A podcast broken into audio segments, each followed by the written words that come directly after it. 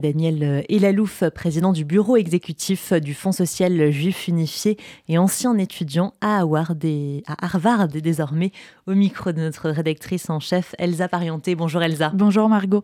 Daniel Elalouf, bonjour. Bonjour. On a euh, entendu hier les doyennes d'Harvard, du MIT et de Penn dire que l'appel au génocide des Juifs ne pouvait être considéré comme du harcèlement qu'en fonction du contexte. Je cite, est-ce que euh, ça vous surprend et est-ce que vous, trouvez une explication, en tout cas des racines, entre guillemets, à, cette frilosité, tout du moins? Alors, rappelons en deux mots le contexte de ces, ces entretiens. Ces trois présidentes ont été convoquées au Congrès américain pour ce qu'on appelle un hearing, donc une audience public, filmé, devant les députés américains qui sont venus les interroger sur le développement de l'antisémitisme dans les campus. Il faut savoir que depuis le 7 octobre, et dès le lendemain d'ailleurs, une multiplication très forte des, actes antisémites sur les campus des meilleures universités américaines, celles qu'on appelle la Ivy League. Et les trois universités en font partie. Et donc face à cette euh, recrudescence, les parlementaires américains se sont élus et ont convoqué, comme ils ont la possibilité de le faire, les présidents de ces trois grandes universités pour témoigner sous serment euh, sur cette question, essayer de comprendre ce qui se passait sur ces universités, dans ces universités. Alors, il faut revenir un tout petit peu en arrière pour comprendre un peu l'évolution. Ces grandes universités ont mis depuis longtemps en place des politiques de ce qu'on appelle euh, DAI, Diversity, Equity and Inclusion, qui vise à ce que tout le monde sur les campus se sente bien, quelle que soit son origine ethnique, son genre, euh, son, son absence de genre, ses orientations personnelles, ses orientations politiques. Mais paradoxalement, et c'est ce qu'on constate dans les événements récents, ces politiques n'ont jamais visé les juifs. On peut s'interroger pourquoi. On est clairement une minorité et on a clairement subi dans notre histoire euh, euh des préjugés, qui sont allés jusqu'à l'événement terrible de la Shoah. en fait, dans le logiciel américain et dans le logiciel de ces grandes universités, ça ne fait pas des juifs des victimes potentielles euh, de racisme ou de biais euh, ou de préjugés qui seraient à condamner, puisque les juifs sont considérés comme des blancs, qui, on le sait, n'est pas forcément le cas. On a quand même une grande partie de notre peuple qui est d'origine séparades, donc euh, euh, nord-africaines ou des pays d'Orient, mais pour les Américains, les Juifs sont des Blancs, sont plutôt privilégiés socialement aux États-Unis, ce qui là aussi euh, mérite d'être nuancé, et globalement, ils ne rentrent pas dans la catégorie des gens à protéger. Et donc, quand les présidents d'université, ce qui est très choquant, disent que l'appel au génocide ne constitue un harcèlement qu'en fonction du contexte, ou pire, qu'en fonction du passage à l'acte, eh ben, on, est forcément, euh, nous les observateurs à l'étranger, mais aussi euh, l'ensemble des juifs et des gens de bonne volonté, comme la, députée qui les interroge, extrêmement choqués, puisqu'on a d'un côté aux États-Unis une très grande protection de l'ensemble des minorités dans ces universités, et en parallèle, cet antisémitisme peut s'afficher sans qu'il soit considéré comme problématique. Et donc on a, c'est ce qu'analyse d'ailleurs un de mes anciens camarades d'Harvard, euh, Bill Ackman, qui est très actif euh, sur les réseaux sociaux, euh, comme une faillite morale complète de ces présidents d'université. Et au-delà même des mots, leur attitude par rapport au questionnement de cette députée et par rapport à leur attitude même physique dans le cadre de ce hearing sont très très choquantes. J'encourage vos auditeurs à aller les retrouver sur YouTube ou sur X on verra qu'en fait, elles, ont à la limite ne comprennent même pas la question. Donc, ce qui, pour nous euh, est très choquant. Et c'est probablement aussi lié à une assez grande méconnaissance de l'histoire euh, qui est répandue aux États-Unis, car clairement, ces présidents d'université euh, connaissent l'existence de la Seconde Guerre mondiale et de la Shoah, mais dans leur logiciel où on analyse le monde entre oppresseurs et opprimés, les Juifs ne font pas partie euh, des opprimés, mais euh, Israël fait partie des oppresseurs, ce qui est une perversion évidemment complète euh, et de l'histoire et de la réalité sur le terrain.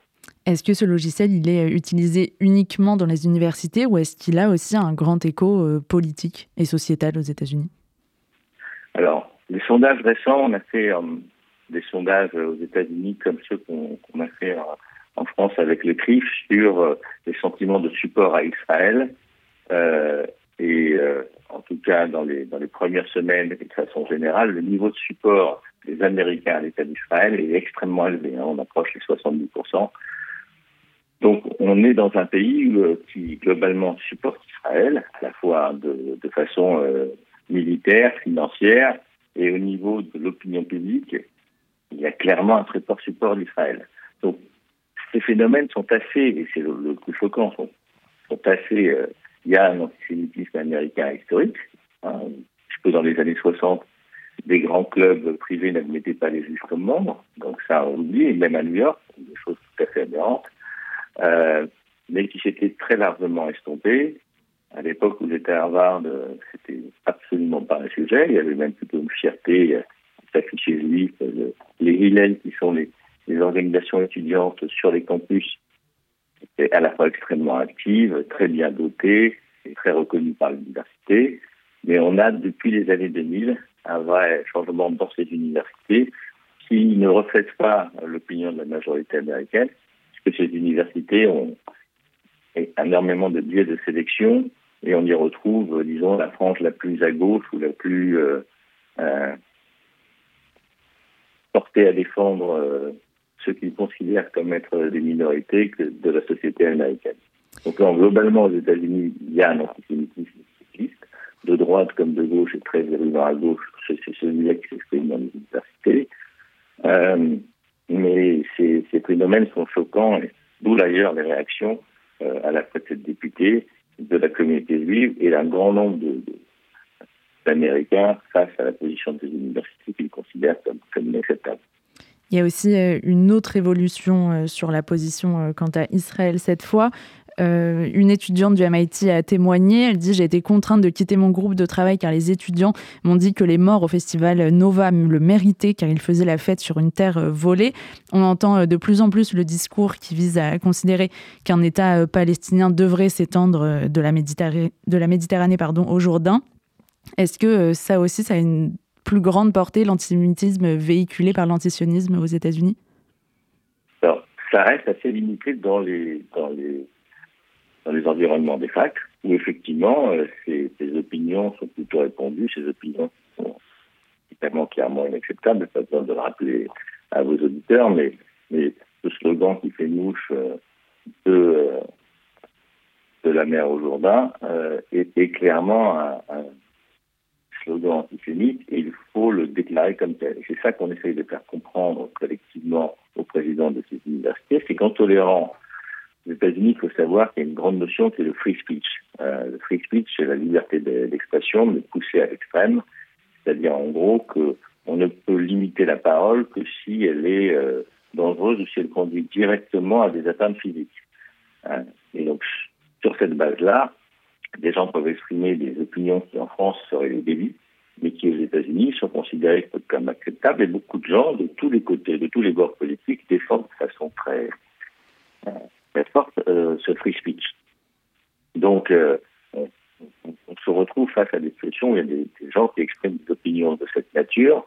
Tant que ça ne se traduit pas en acte, c'est ce que disent les présidents des universités, ils considèrent que c'est acceptable.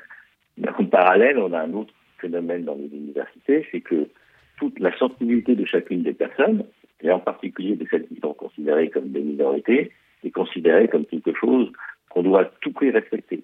Donc, euh, toute parole toute insinuation sur les orientations sexuelles, par exemple, ou sur les origines d'une personne, mène directement à des blâmes, à des expulsions de la part des élèves ou des professeurs qui les faire.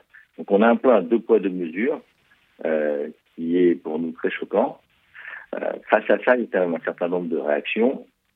En particulier, il y a eu, euh, il y a quelques semaines, une réaction de tous les cabinets, une centaine de grands cabinets d'avocats américains qui recrutent sur ces campus et qui ont exprimé clairement qu'elles ne recruteraient pas des étudiants qui ont exprimé euh, sur les réseaux publiquement ou dans le cadre des associations de soutien euh, à la Palestine des opinions antisémites. Et donc, ils l'ont fait savoir euh, aux universités dans une lettre ouverte qui a été beaucoup reprise à la fois sur les réseaux sociaux professionnels, mais directement adressée aux doyens de ces universités, pour expliquer que chez pas des opinions c'était considéré, en tout cas par ces grands cabinets d'avocats, comme acceptable. Donc il y a un certain nombre de contre-mesures qui s'installent, mais c'est un long combat. Euh, il va falloir euh, continuer à le mener, enfin les Américains, euh, communauté juive va continuer à le mener sur le terrain. Il y a une dernier point que je voudrais citer, il y a des analyses récentes qui montrent aussi que dans un certain nombre de ces universités, du financement non déclaré venant de pays euh, du Moyen-Orient en particulier, peut a une corrélation. on ne peut pas exprimer une causalité, mais il y a une corrélation entre euh, ce financement euh, de pays arabes, et en particulier, c'est le Qatar qui est dans cette étude parue à la fin du mois d'octobre, qui a contribué de façon assez massive à un certain nombre de grandes universités. Alors évidemment, ça n'a pas directement ou probablement pas directement un impact sur les politiques des universités, mais il est clair qu'il est très difficile pour une université d'avoir une position très dure euh, vis-à-vis de ses opinions qui sont inacceptables lorsqu'on est soutenu par le Qatar, dont on connaît le rôle, disons pour le moins ambigu, euh, Merci. Merci à vous. Pardon. Merci beaucoup, Daniel Elalouf, ancien étudiant d'Harvard et président du bureau exécutif du Fonds social juif unifié, d'avoir été notre invité ce matin sur RCJ. Bonne journée.